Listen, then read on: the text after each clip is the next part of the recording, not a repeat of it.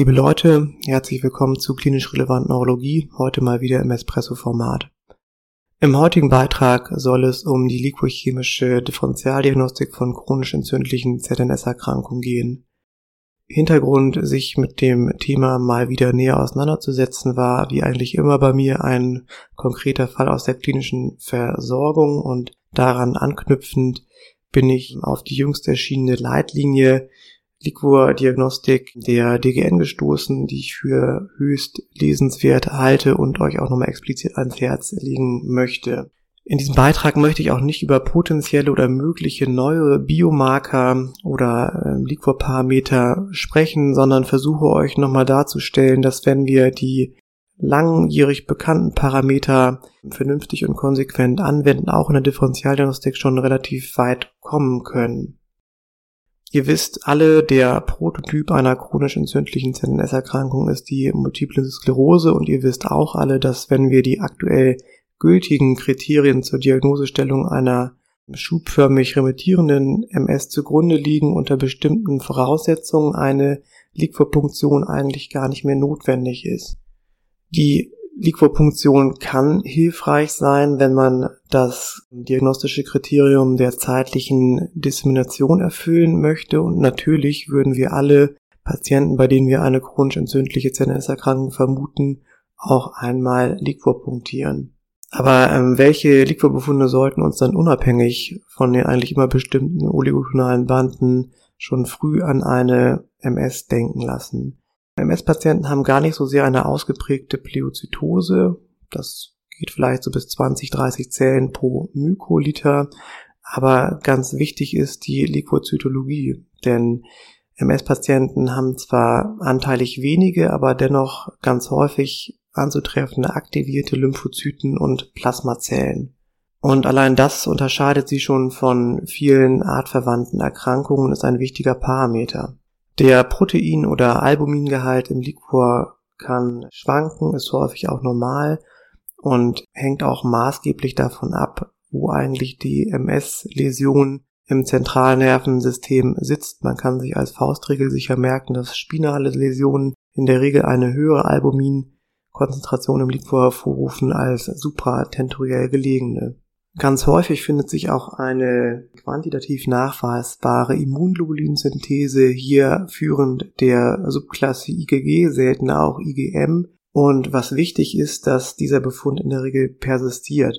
Man sagt hier so schön einmal positiv, immer positiv.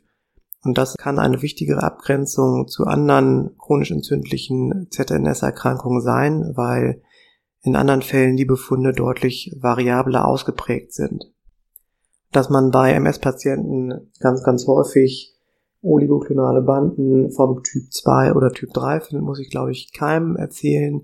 Vielmehr sollte die Abwesenheit von UKBs nochmal zur Re-Evaluation der Diagnose veranlassen.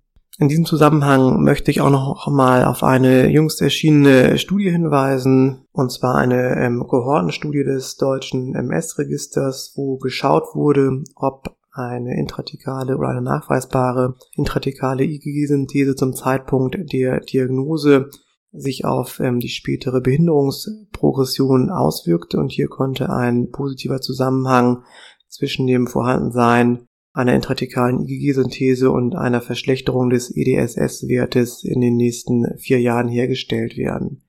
Das hat jetzt keine unmittelbare therapeutische Konsequenz. Man könnte es aber zum Anlass nehmen, Patienten bei dieser Befundkonstellation doch etwas enger zu monitoren und darauf zu achten, dass die vielleicht nicht nur alle zwei Jahre mal in der Sprechstunde vorbeischauen, damit einem keine subklinischen oder kaum fassbaren klinischen Verschlechterungen entgehen und damit man äh, möglicherweise noch aktiver gegensteuern kann.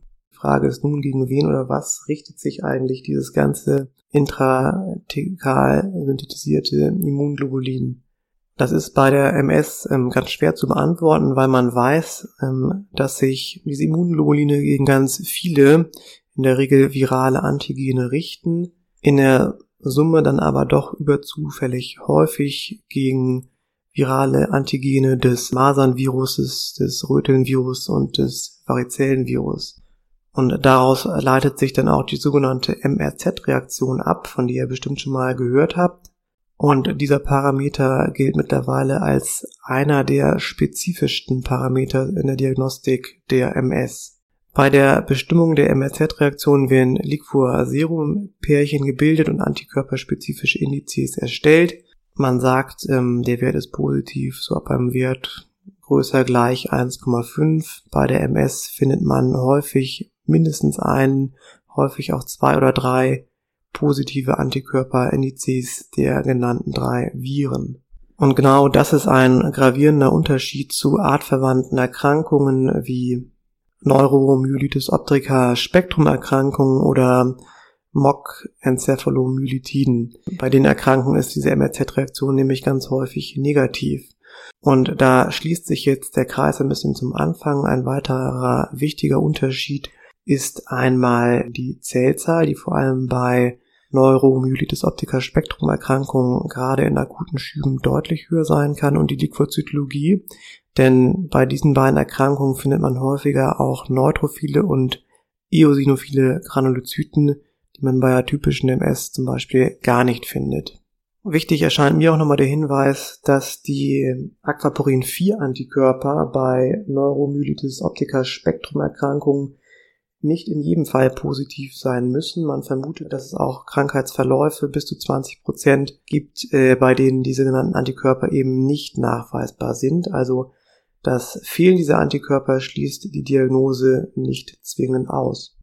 Zum Abschluss noch kurz was zwei Erkrankungen, die man zwar sehr häufig sucht und dran denkt, aber meiner Erfahrung nach extrem selten findet. Das ist einmal der sogenannte Neurolupus und die Neurosarkoidose. Beide Erkrankungen haben sehr, sehr variable Liquorbefunde. Für den Neurolupus Lupus kann man sagen, dass ein charakteristischer Liquorbefund für diese Erkrankung nicht existiert.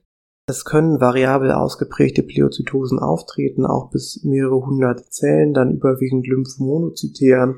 Man findet bei rund einem Drittel der Patienten eine prätikale Immunglobulinsynthese prinzipiell aller IG-Subklassen beziehungsweise oligoklonale Banden. Im Unterschied zur MS können diese Befunde aber wie gesagt reversibel auftreten.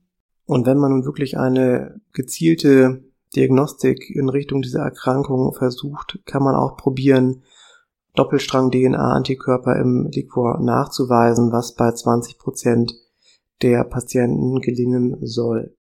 Die Neurosarkoidose kommt im klinischen Alltag sicherlich etwas häufiger vor als der Neurolupus. Auch hier sind die Liquorbefunde hoch variabel. Einen normalen, also einen völlig normalen Liquorbefund gibt es allerdings kaum. Auch bei der Neurosarkoidose treten hochvariable Pleozytosen auch bis zu mehreren hundert Zellen auf. Relativ typisch ähm, findet man hier auch eine Erhöhung des Liquorlaktats. Auch hier findet man in variablen Ausprägungen eine intratikale Immunglobulinsynthese, gerne auch in Form einer Mehrklassenreaktion und seltener auch den Nachweis oligoklonaler Banden.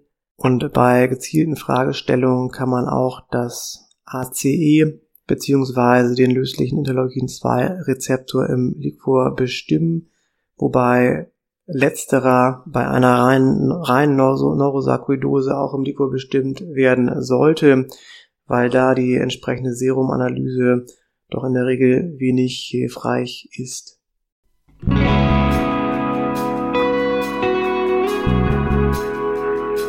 Ich hoffe, ihr konntet ähm, aus dem Beitrag ein bisschen was für eure tägliche klinische Arbeit mit rausziehen.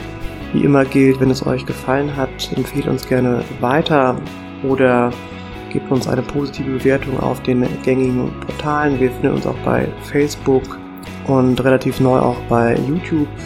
Abonniert gerne unseren Newsletter. Und sonst sage ich vielen Dank fürs Zuhören, lasst es euch gut gehen und bis bald.